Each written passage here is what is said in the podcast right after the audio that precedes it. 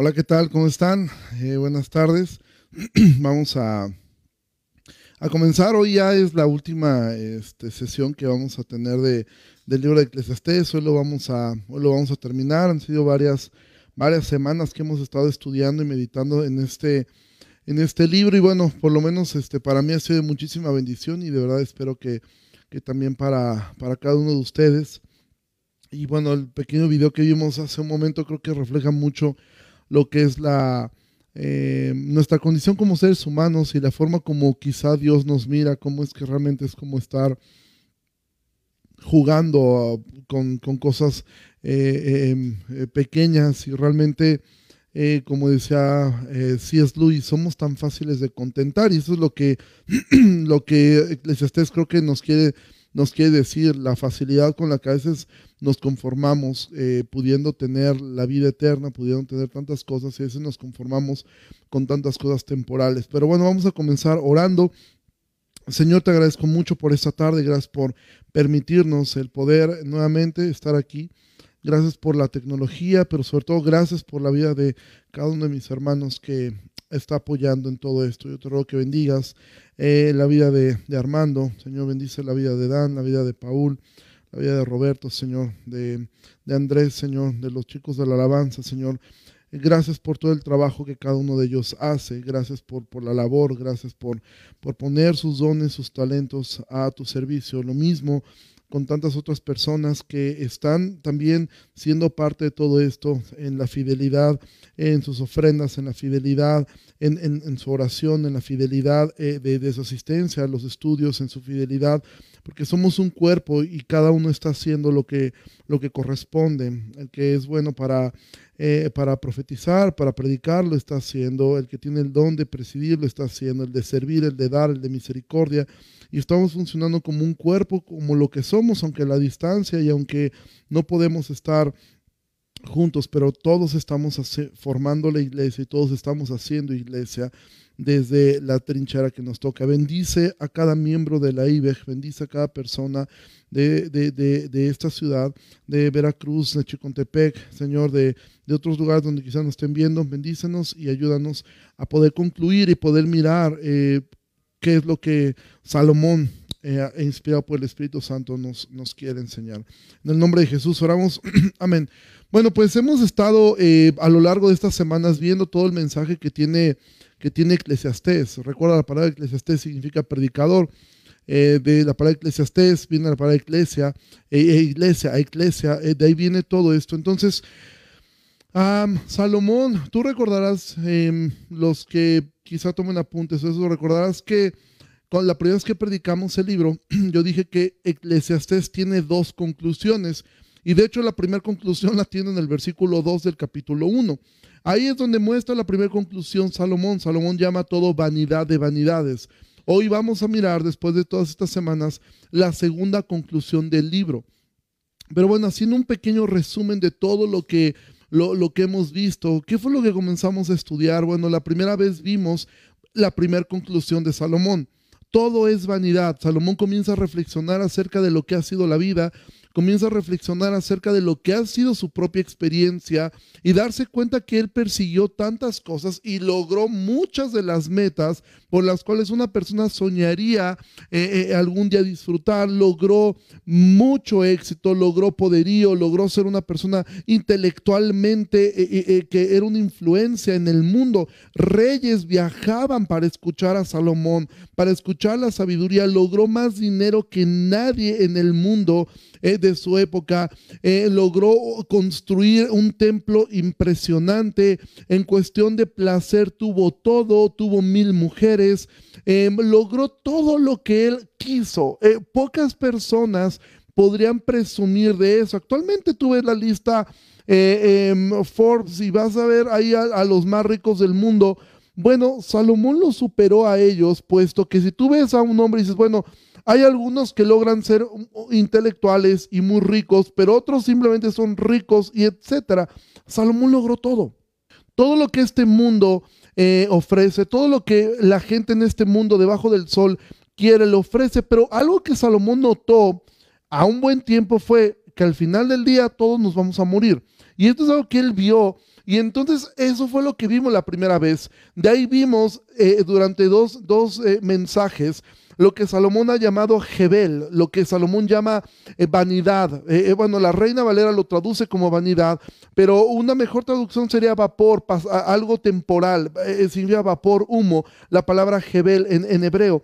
Salomón llama Jebel y vimos que algunas personas van corriendo tras el dinero. Todo lo que hacen es por tener dinero, por lograr posesiones, ahorrar, tener una posición y todo es eso. Y van corriendo sobre eso. Y Salomón dice, bueno, al final del día, el ojo nunca se va a cansar de ver. Siempre vas a querer algo más, siempre habrá algo nuevo, siempre habrá algo que dirás, ya no quiero esto, ahora quiero lo otro. Otras, por otro lado, vimos que otras personas dicen, sí es cierto, aunque aún no personas creyentes dicen, sí es cierto, yo entendí que el dinero no es la respuesta a todo. Eso ha dado pie al lugar a muchísimas religiones. Tú ves a un budista y un budista no le importa el dinero, a un budista lo que le importa es el bienestar, la filantropía, el ayudar, el estar bien consigo mismo, el conocimiento. Y muchas religiones se basan en eso, en quiero saber. Y Salomón dice, el intelectualismo el intelectualismo también es correr contra el viento porque nunca vas a lograr realmente eh, eh, saberlo todo, nunca vas a lograr encontrar la filosofía. Eh, es una ciencia que está en búsqueda de la verdad y en esa filosofía es pensar, pensar, filosofar respecto a qué es la verdad. Y resulta que nunca van a, a gente que estudia filosofía recibe un título universitario por no haber logrado nada. ¿Sí? De hecho, el filósofo, los filósofos más famosos son los que reconocen no sé nada.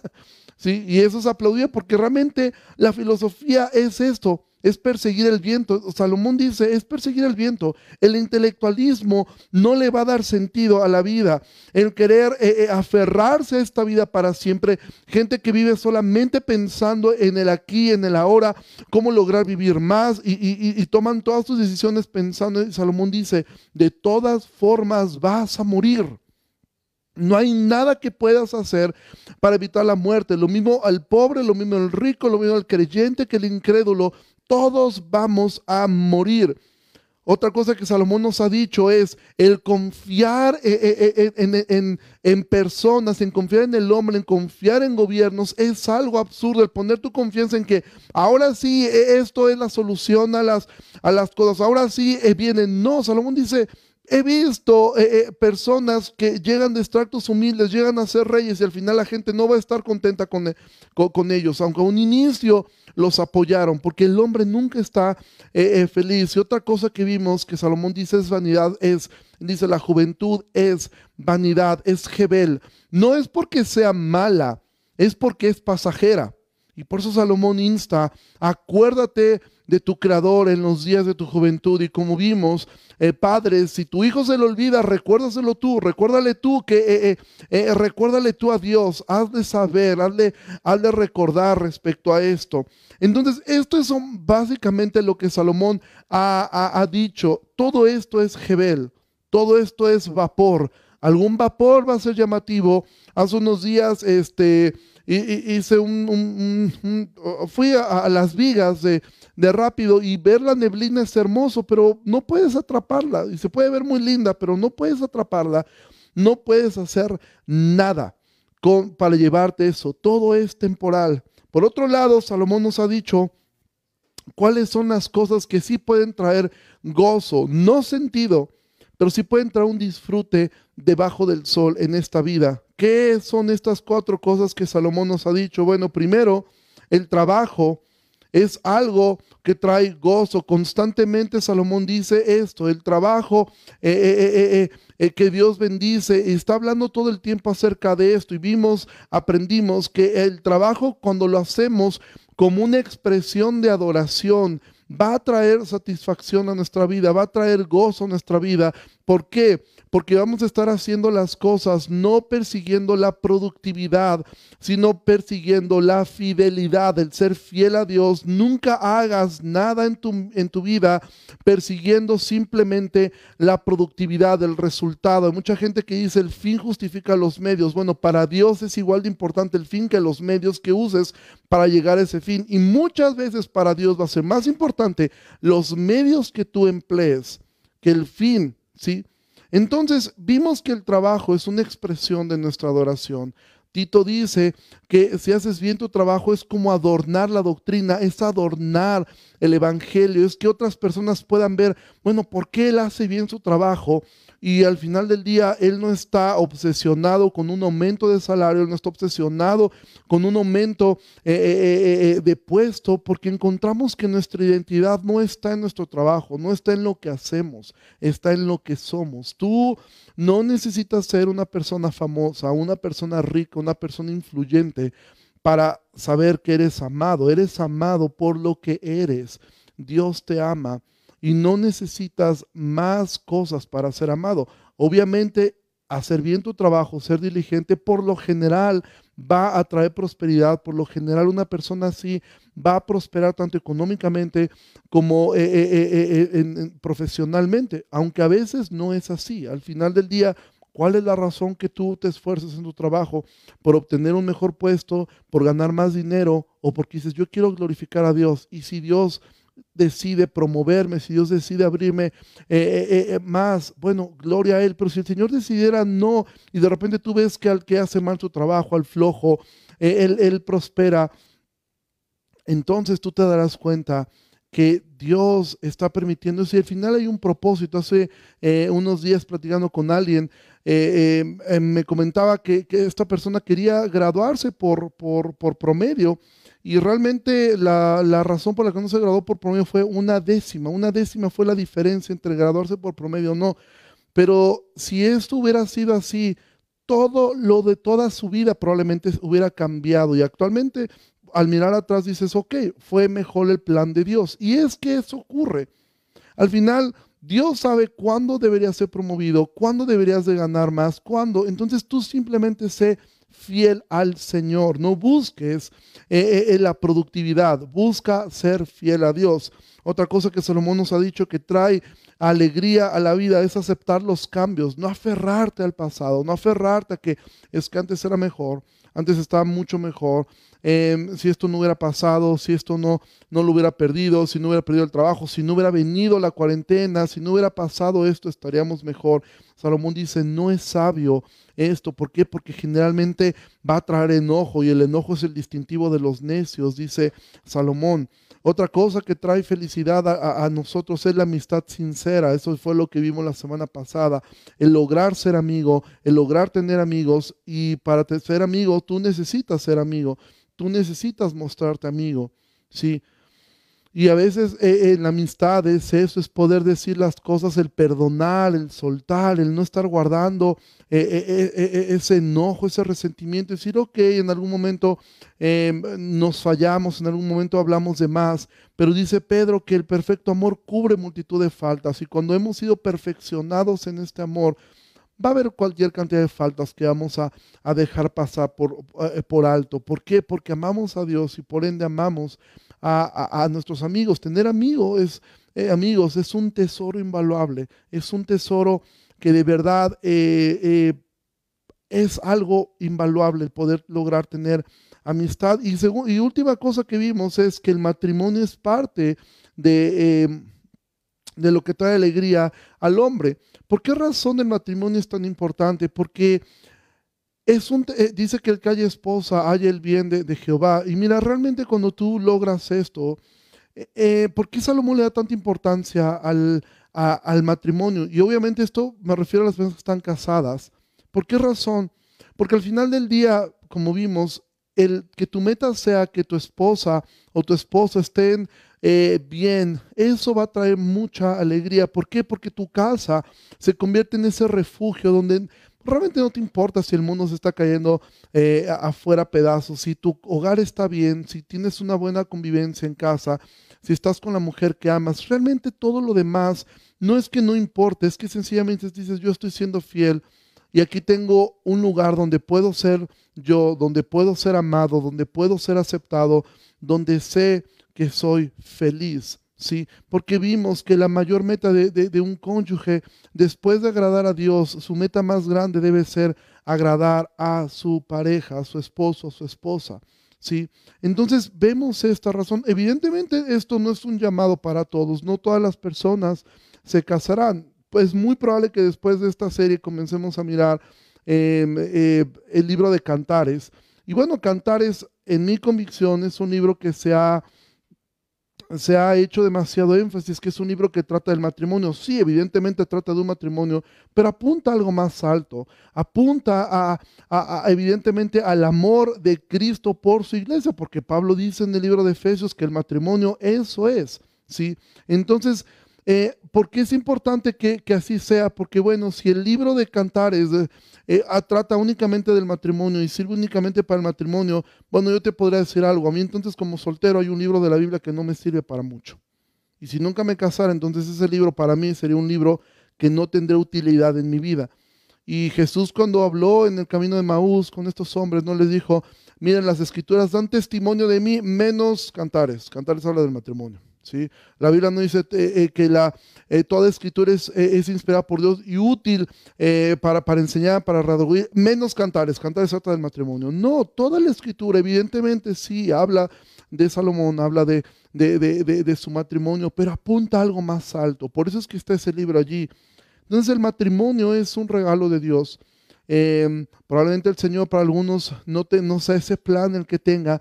Sin embargo, para ti que eres casado, valora a tu cónyuge. Es un tesoro, es un regalo eh, de Dios. Y en este tiempo de cuarentena, aunque es difícil, evidentemente, eh, a veces la convivencia se vuelve un poco más compleja, pero cuando tú comienzas a mirar esto, tengo un privilegio de poder estar con alguien que amo y con alguien que me ama. Entonces, eh, Salomón ha dicho que todas estas cosas, aún estas que traen gozo, si son pasajeras, van a pasar, pero bien enfocadas pueden glorificar a Dios y traer un gozo a la vida. Y entonces em, vimos eh, eh, eh, que Salomón ha, ha dicho, 9.11 dice, me volví y vi debajo del sol que ni es de los ligeros la carrera, ni la guerra de los fuertes, ni aun de los sabios el pan, ni de los prudentes las riquezas, ni de los elocuentes el favor, sino que tiempo y ocasión acontecen a todos. ¿Qué es lo que está diciendo Salomón? Bueno, al final del día, no siempre los más rápidos son los que ganan las carreras, no siempre los más fuertes son los que ganan las guerras. Sin embargo, Salomón dice, tiempo y ocasión acontecen a todos. Sé sabio para cuando, esté, cuando lleguen esos momentos, esas oportunidades únicas en tu vida, cuando, cuando convergen las dos cosas, el tiempo y la ocasión.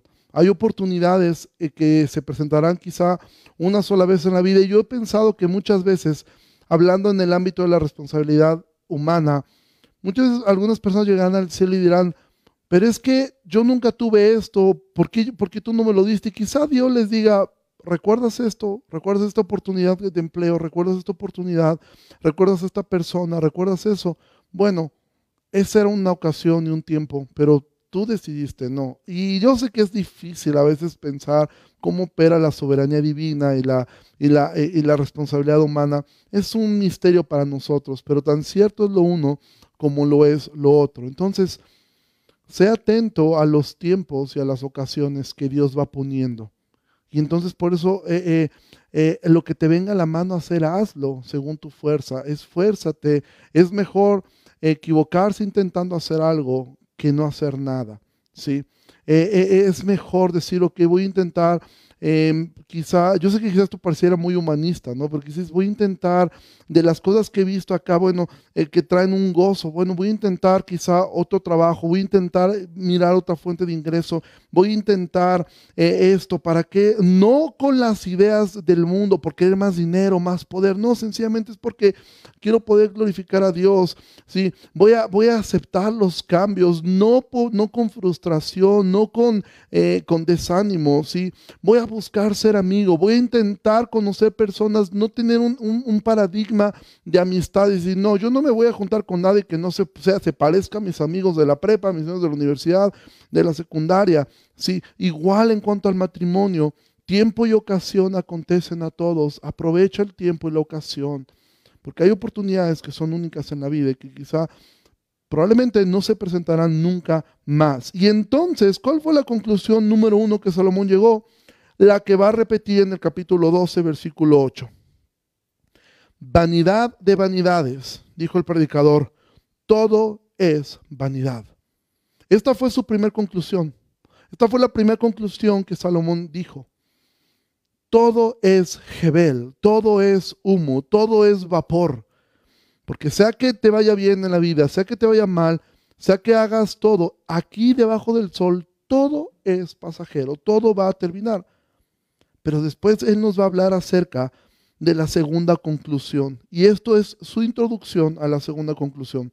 Versículo 9 del capítulo 12. Y, cuanto más sabio fue el predicador, tanto más enseñó sabiduría al pueblo, e hizo escuchar, e hizo escudriñar, y compuso muchos proverbios. Procuró el predicador hallar palabras agradables y escribió rectamente palabras de verdad. Las palabras de los sabios son como aguijones, y como clavos hincados son los de los maestros de las congregaciones, dadas por un pastor. Ahora, hijo mío, a más de esto se ha amonestado. No hay fin de hacer muchos libros, y el mucho estudio es fatiga de la carne. Entonces, Salomón dice, crecí, fui sabio e intenté, estoy y esto es parte de mi intento. El libro de Eclesiastes es parte del intento de Salomón por hacer escucharnos que nos lleve a escudriñar si recuerda la palabra escudriñar cuando vimos eh, el libro de Esdras, que tiene que ver con inquirir, con ir, profundizar, amar. Y compuso muchos proverbios, tienes 31 capítulos en proverbios de esto. Trató de buscar palabras agradables, escribir rectamente, sí, hablar eh, bien. Que es finalmente lo que todo predicador buscamos, y eso es lo que se conoce como homilética, intentar hablar correctamente, poder comunicar ideas. Bueno, hoy en la cena del Señor veíamos, este, escuchábamos, y a mí en lo personal me agradó mucho eh, escuchar a, Pepe de, eh, eh, cuando comenzó a declamar esto. Mira, yo en lo personal tengo una admiración por John, John Piper. John Piper. John Piper no declama, pero él escribe poesía también. Frente a las, la declamación también es parte de esto.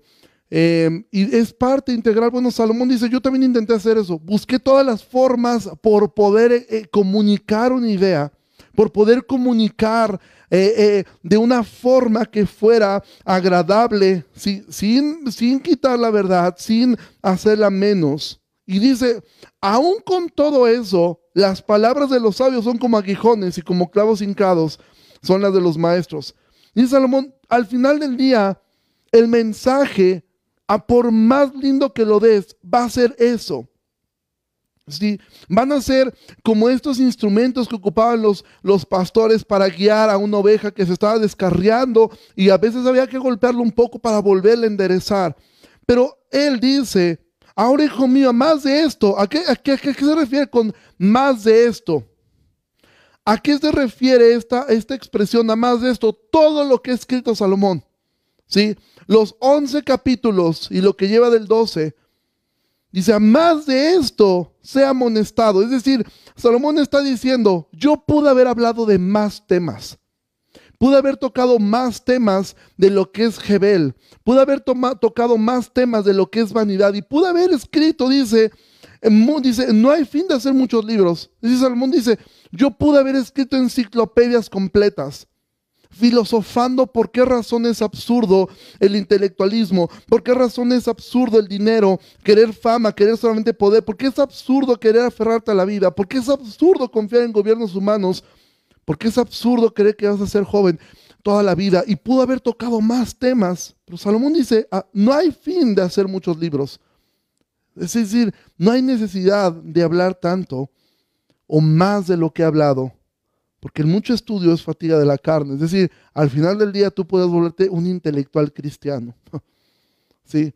Un filósofo cristiano que logres quizá expresar muy profundamente muchas verdades, pero al final del día poder estar simplemente persiguiendo Jebel. Y es entonces la conclusión de Eclesiastés que de verdad amo con todo mi corazón. Este es quizá mi texto favorito del Antiguo Testamento. Desde niño, cuando lo leía, me emocionaba tanto porque yo, yo estudiaba, me gustaba mucho leer Eclesiastés. Soy franco, nunca le entendía. Me costaba mucho trabajo entender Eclesiastés. Pero cuando llegaba a la conclusión era como que, ok, no le entendí casi nada lo que dijo, porque parece que estaba de malas, estaba deprimido Salomón cuando escribió todo esto.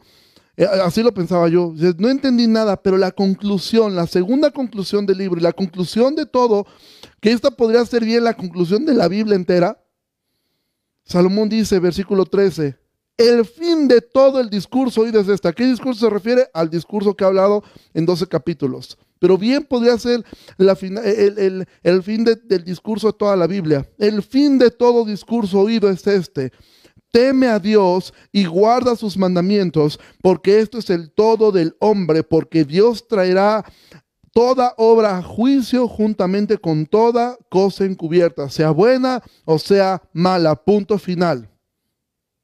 Y esa es la conclusión del libro más eh, eh, eh, filosófico de toda la Biblia, escrito por el hombre más sabio que ha vivido en este mundo después de Jesús. Él dice, el fin de todo discurso es este. Es decir, la conclusión parece un tanto sencilla de Salomón. Y esto es lo que engrandece tanto la sabiduría que tenía Salomón dada por el Espíritu Santo, en que todo lo que ha dicho, muchas veces no sé si has visto alguna vez alguna serie, alguna película que es muy buena, que todo va muy bien, pero al final se les cae todo. Sí, al final, o lees un libro que dices, qué buen libro, pero al final se les derribó horrible y al final ya no supo ni cómo hacerlo y ya terminaron cerrando como pudieron. Salomón cierra de forma magistral. ¿Y por qué es tan, tan grande? Porque realmente en estos dos versículos, Salomón hace un resumen de lo que es el Evangelio.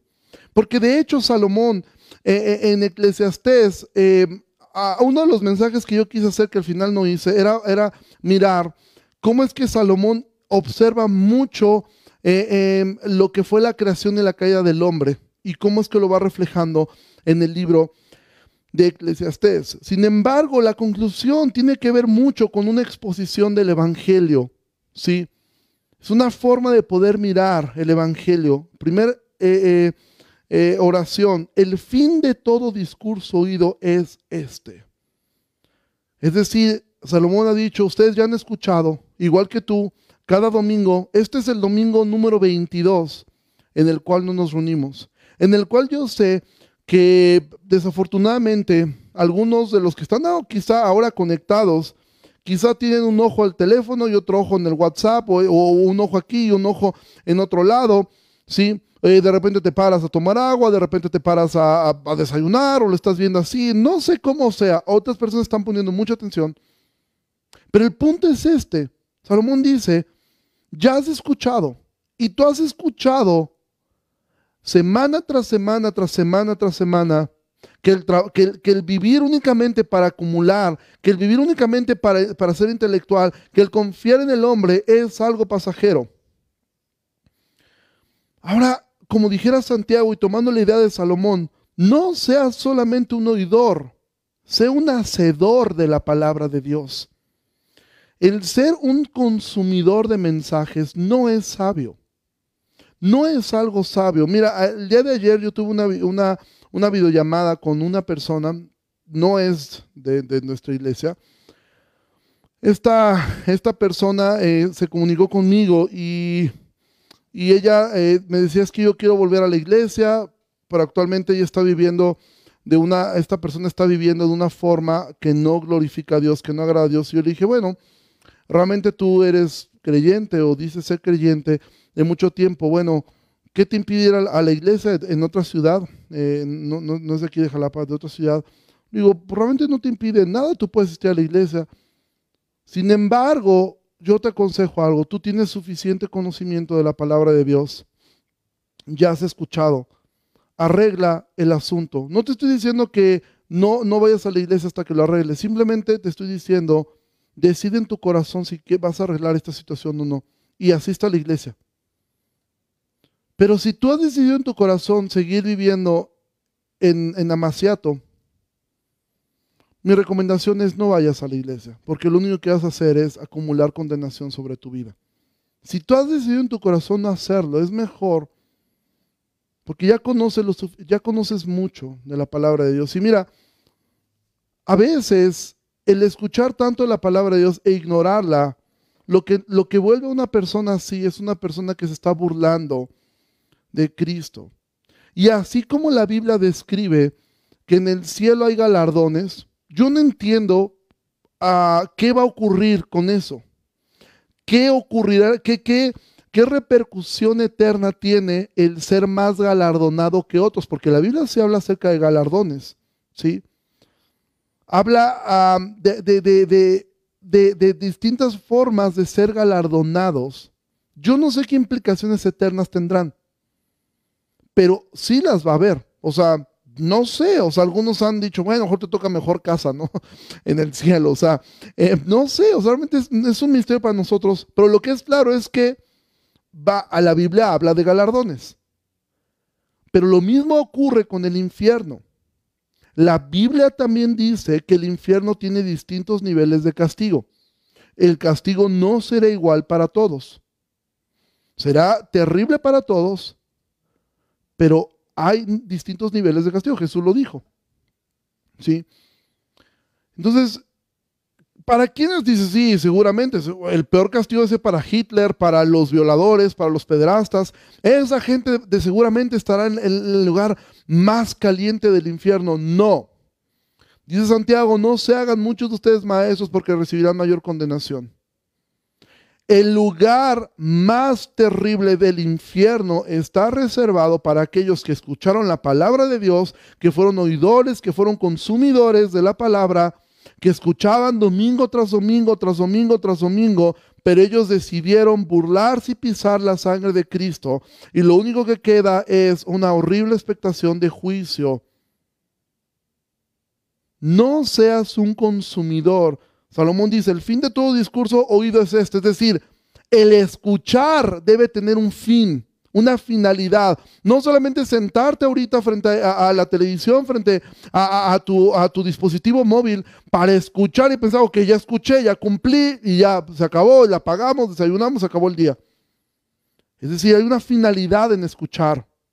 Porque mira, los atributos de Dios que hemos estado viendo, me gustó que nadie, nadie ocupó el, atributo de la paciencia de Dios, porque quizás es el atributo más complicado de, decir, porque a diferencia de todos los atributos de Dios, que su amor es eterno, su justicia es eterna, su ira es eterna, la paciencia de Dios es temporal.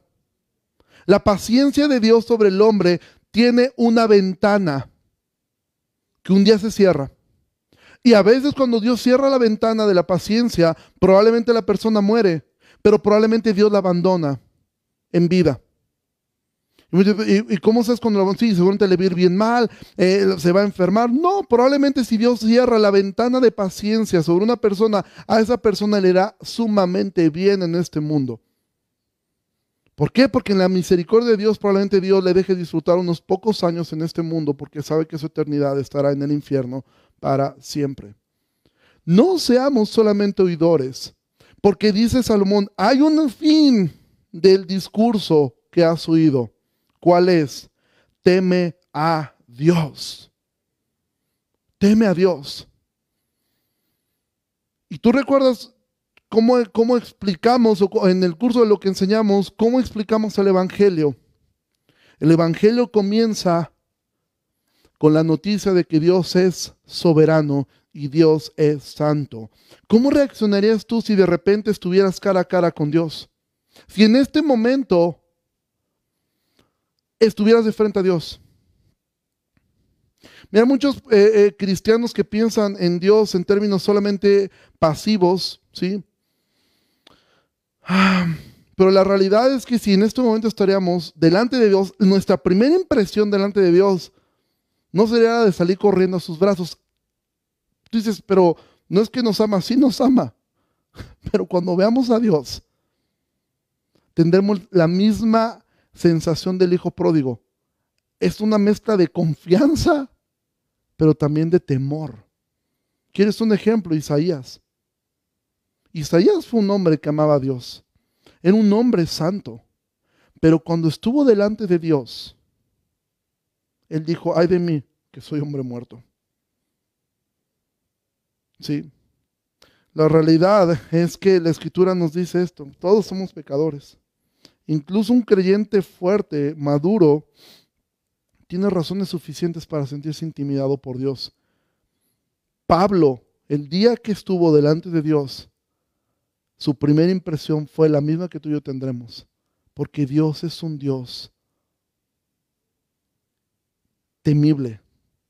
Dice Salmo 76, versículo 7, tú, temible eres tú, ¿y quién podrá estar en pie delante de ti cuando se encienda tu ira? Desde los cielos hiciste oír juicio, la tierra tuvo temor y quedó suspensa. Entonces Salomón dice, el fin del discurso es esto, teme a Dios. Obviamente no es sinónimo de tenerle miedo a Dios, no. Confiamos en Dios, somos amados por Dios y somos sus hijos. ¿Sí? Pero nunca debemos alejarnos del temor a Dios. ¿Por qué? Porque a medida que somos temerosos de Dios, somos sabios. Porque el principio de la sabiduría es el temor a Dios. ¿Cómo sabes si estás temiendo a Dios? ¿Cómo sabes que tú estás caminando en el temor reverente? Temor, eh, eh, temor tiene que ver con reverencia, no tiene que ver con miedo, tiene que ver con reverencia, tiene que ver con un profundo respeto. Hay personas que identifican eso, y no estoy diciendo que esa sea la forma de orar, de hecho creo que ninguno en la iglesia oramos de esa forma. Sin embargo, el viernes me, me llamó mucha atención escuchar, yo escuché a algunas personas orar así, quizás un aspecto cultural, el pastor que compartió con nosotros, él se refiere a Dios de usted, ¿no? Y, está, no estoy diciendo que esa sea la forma, ni estoy diciendo que el que ahora sí es que tiene temor a Dios y los demás no. No, pero hay personas que distinguen esto en su corazón y quizá por forma cultural, quizás sí se referían a sus padres, pero el punto es, nunca pierda la reverencia de Dios. nunca juguemos con su nombre. Todos en algún momento lo hemos hecho y tomamos eh, eh, eh, en vano su nombre y a veces escuchamos frases de personas que tan fácilmente expresan, ay Dios mío, o ay Diosito, o ay tal. O sea, ten temor de Dios. No estoy diciendo que, que es el peor de los pecados, lo que estoy diciendo es, nunca pierdas la reverencia a Dios.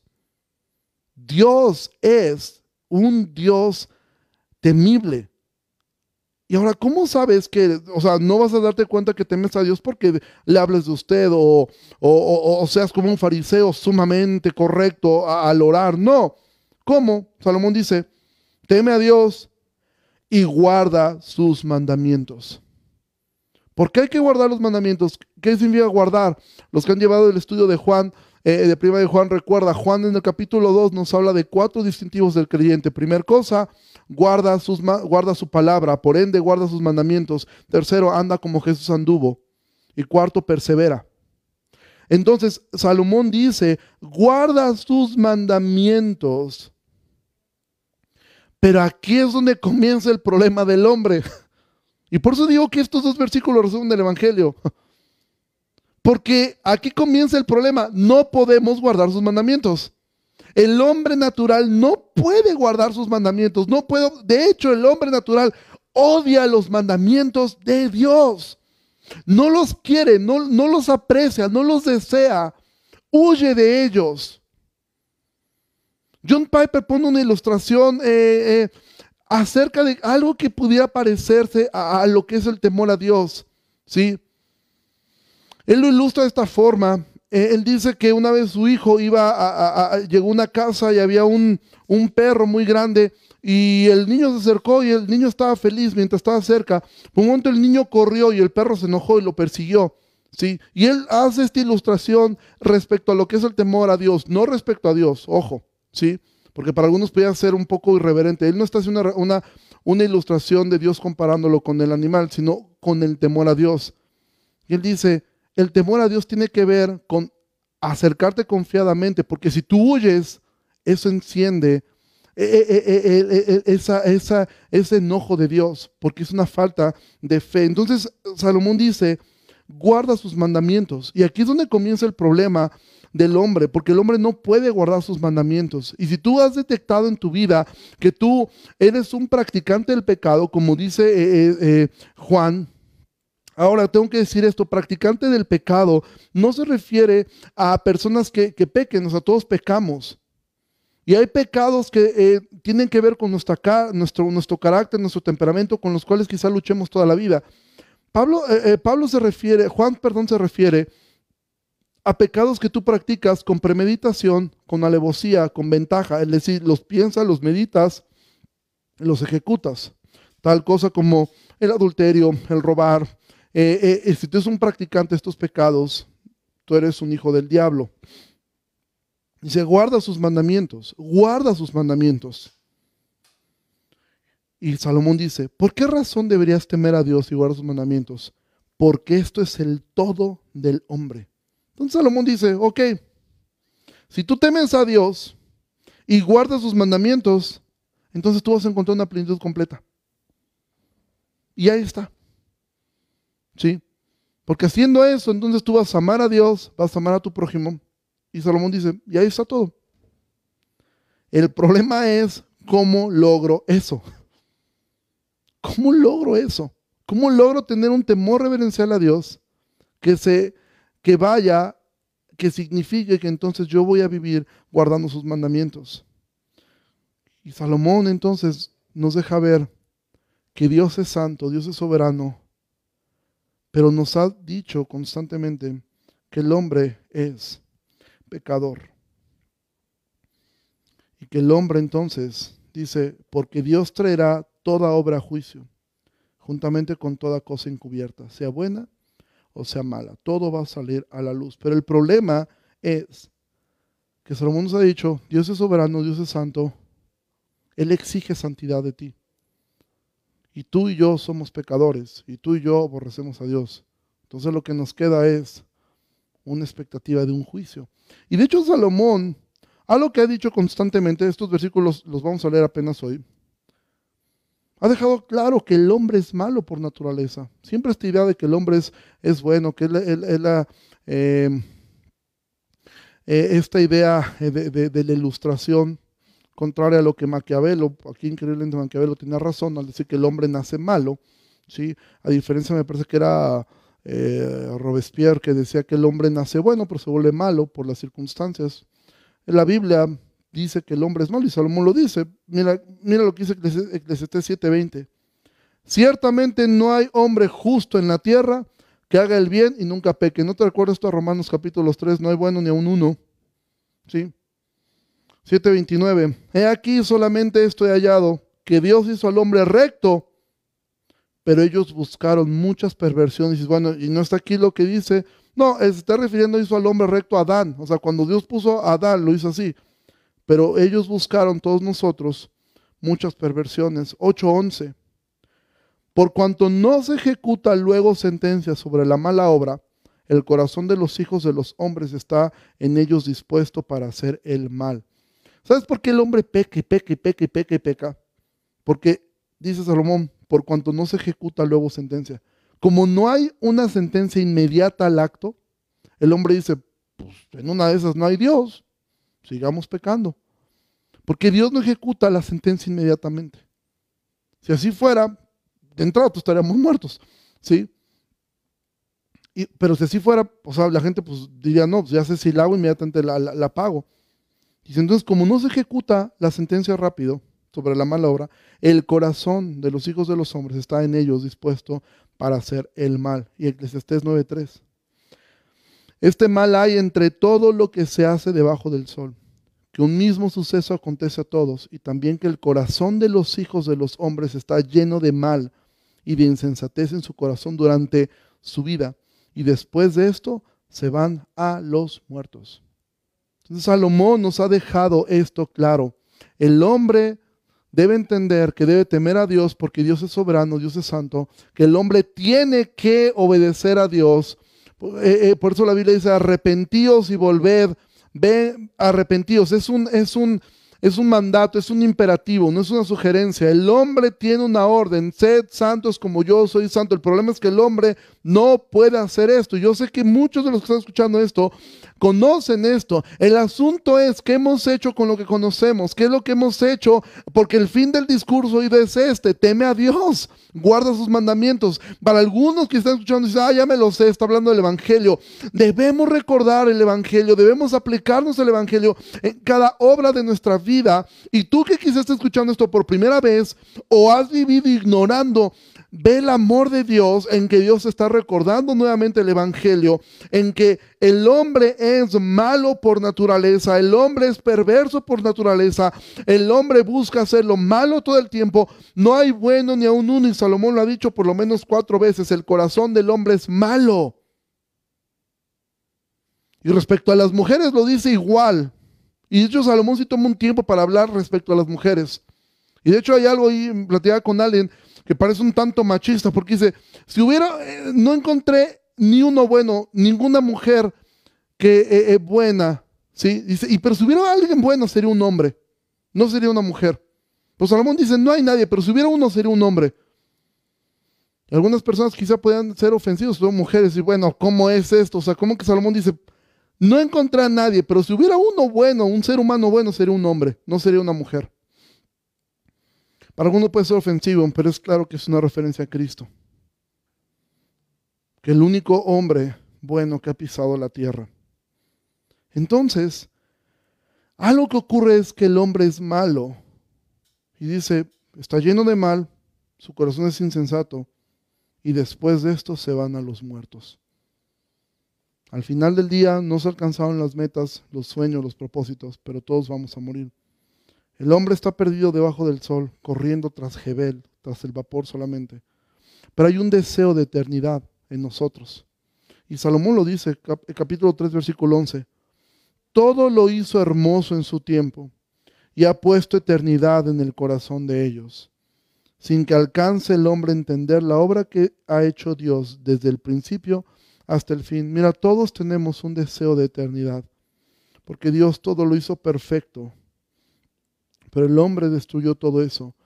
Tuvimos un representante, en teología se le llama nuestro representante federal. que es federal? Es como un diputado federal, un senador. El presidente es, una, es un representante federal, nos representa a todos, ¿sí? Para bien o para mal, te guste o no te guste, así funciona. Si un diputado dice algo, él nos está representando a todos los demás. Pero el hombre, Adán, que fue nuestro representante, fue el representante federal de todos nosotros. El hombre destruyó esto, que Dios hizo todo hermoso en su tiempo y puso el deseo de eternidad en nosotros. Pero el hombre no logra entender la obra que Dios ha hecho. ¿Y cómo es que entonces podemos temer a Dios, guardar sus mandamientos porque dice, eso es el todo del hombre. Eso es lo que, eso es lo que le va a dar una satisfacción al hombre. Temer a Dios, guardar sus mandamientos. Porque dice, Salomón dijo al final, porque Dios va a traer a juicio todo juntamente con toda cosa encubierta, sea buena o sea mala. El problema es que en nosotros solamente hay cosas malas, no hay nada bueno. Entonces, ¿qué podría sacar Dios a juicio bueno en nosotros. Y es aquí donde entra nuestro Señor. Segunda de Corintios, versículo 5, capítulo 5, versículo 21. Al que no conoció pecado, por nosotros lo hizo pecado, para que nosotros fuésemos hechos justicia de Dios en él. El hombre no puede, no logra, bajo ninguna circunstancia, temer a Dios el hombre no puede lograr guardar sus mandamientos. Nosotros los seres humanos no podemos lograr absolutamente nada, pero entonces Cristo viene y toma tu lugar, toma mi lugar. Y el que no conoció pecado, él nunca conoció el pecado, él jamás conoció el pecado. Por nosotros lo hizo pecado.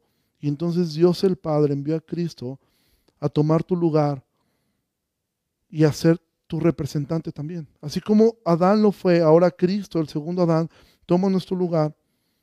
¿Para qué? Para que en Él fueran puestos el castigo que era nuestro, fue puesto sobre Él y Él fue tratado en la cruz como si Él hubiera vivido tu vida, como si Él hubiera vivido mi vida eh, fallando, pecando. Él pone nuestra conducta, la pone sobre Él. No es que Él haya pecado, es que lo puso sobre él de la misma forma como ahora Dios te trata a ti como si tú hubieras vivido la vida perfecta de Cristo. Y entonces el día del juicio, cuando salgan todas estas obras buenas y malas, de lo que tú hayas hecho, todo es malo, pero esa obra perfecta de Cristo también será juzgada y entonces tú serás justificado. La única forma en que el día del juicio se juzgue sobre nosotros algo bueno es si Cristo tomó nuestro lugar. Y entonces, ¿qué vemos con esto?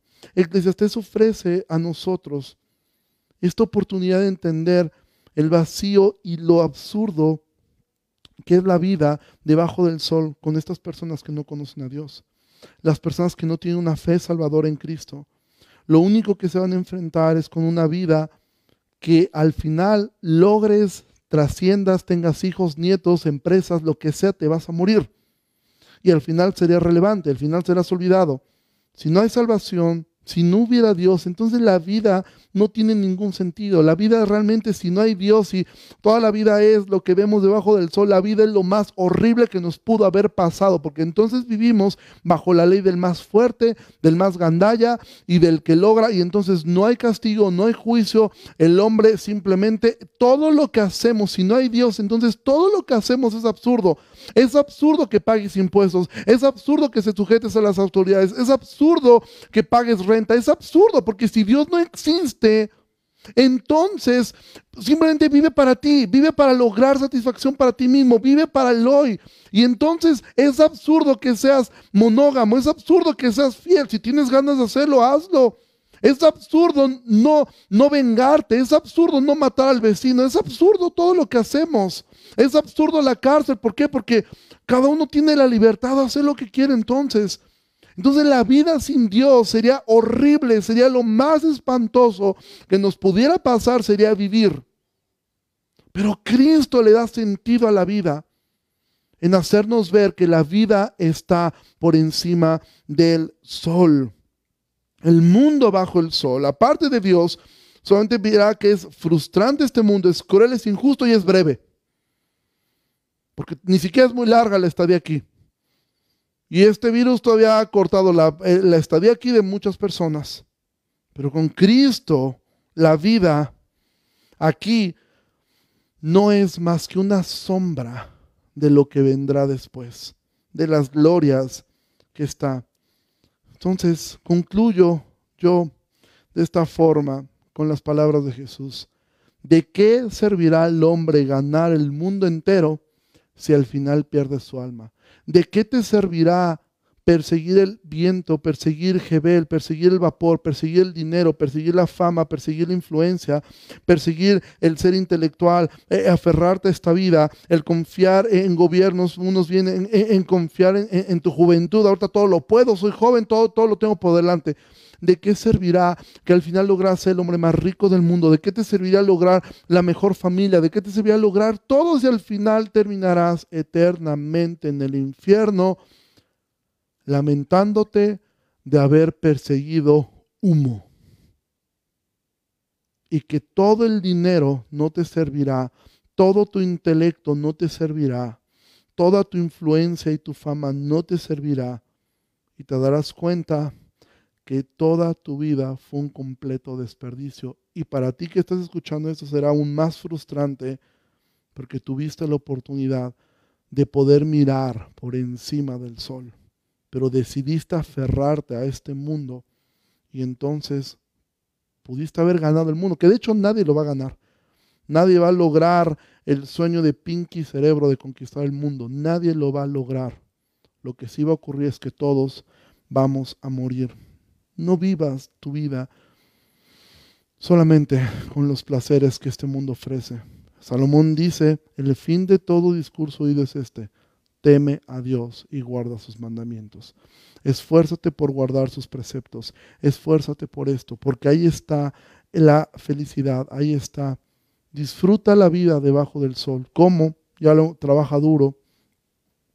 Eh, deja el pasado, deja el rencor, ten amigos, si tienes la oportunidad y el privilegio de casarte, hazlo. Y entonces, sé un hombre que glorifica a Dios, una mujer que glorifica a Dios. Y si tú escuchaste esto por primera vez o te han compartido esto, entiende que quien te compartió esto es porque te ama. Y el mensaje es este, tú necesitas conocer a Dios, porque tú no vas a lograr temer a Dios ni guardar sus mandamientos, y por ende lo único que queda es un juicio del cual no podrás salir librado porque tus obras buenas no sirven para nada. Pero hoy has escuchado el Evangelio y puedes abrazarlo y puedes amarlo. Y vamos a terminar orando. Señor, muchísimas gracias por, este, por esta tarde. Señor, hemos estudiado este libro durante varias semanas. Y el fin de todo discurso, el fin de todo lo que hemos escuchado, no es haber aprendido más, haber entendido este libro un poco mejor, haber logrado filosofar, sentarnos junto al hombre más sabio del mundo y reflexionar con él y decir, ¿qué verdad ¿Cuánta razón tenía Salomón en, en decir que la vida es pasajera? De verdad, si lo piensas bien, de verdad, qué cierto es, pero al final del día sigo viviendo como yo quiero. Qué difícil es, Señor, poder mirar por encima del sol, porque cuando miramos al, cielo y vemos el sol resplandecer, de entrada nos cuesta tanto sostener la mirada arriba. Quizá por eso es que la noche es el mejor momento para poder mirar el cielo porque el sol de este mundo no nos deslumbra. Quizá por eso es más fácil poder apreciarte en los momentos difíciles. En la noche oscura de nuestra vida, poder mirar al cielo y poder saber que hay algo más, que hay algo más que este mundo, que hay algo más que esta vida. Poder entender que nuestra vida aquí es temporal, es pasajera pero tenemos una esperanza gloriosa en saber que algún día no veremos este sol, sino conoceremos el sol de justicia que alumbra todo simplemente con su presencia. Podremos contemplarte y ver que una sonrisa tuya ilumina el universo, poder tocarte, poder amarte, poder estar contigo para siempre y poder entender como nadie en esta tierra entenderá jamás cuán amados somos porque tenemos un Dios como tú que se dolió. Tenemos un Dios que su corazón se duele cuando el hombre peca. Tenemos un Dios que llora. Tenemos un Dios que canta. Tenemos un Dios que nos entiende porque tenemos un Dios con cicatrices. Tenemos un Dios increíble que nos hace ver que la vida no es esto, la vida es lo que sigue después. Ayúdanos a poder tener nuestra vista siempre por encima del sol, Dios. Ayúdanos a amar tu palabra, a escudriñar tu palabra, para poder ser sabios y poder disfrutar la vida aquí, entendiendo que es pasajera, que simplemente es una antesala de ese gozo eterno que, que, que experimentaremos en la eternidad. Gracias por la vida de mis hermanos. Gracias por la vida de cada persona que tomó el tiempo para escuchar tu palabra, para escudriñar tu palabra. Te ruego, Señor, les bendigas y seas con nosotros en todo lo que somos y en todo lo que hacemos. En el nombre precioso de Jesús oramos. Amén y amén. Iglesia, muchísimas eh, gracias. Dios les bendiga muchísimo. Nos vemos. Eh, primeramente Dios en la semana. El día de mañana terminamos el estudio de Juan. De ahí toda esta semana vamos, este, vamos a, parar. Este, hay que mirar un poco. Yo sigo pensando y con fe, creyendo que cada que pasa un tiempo estamos más cerca que esto acabe y siempre me gusta pensar que esto ya estamos a semanas.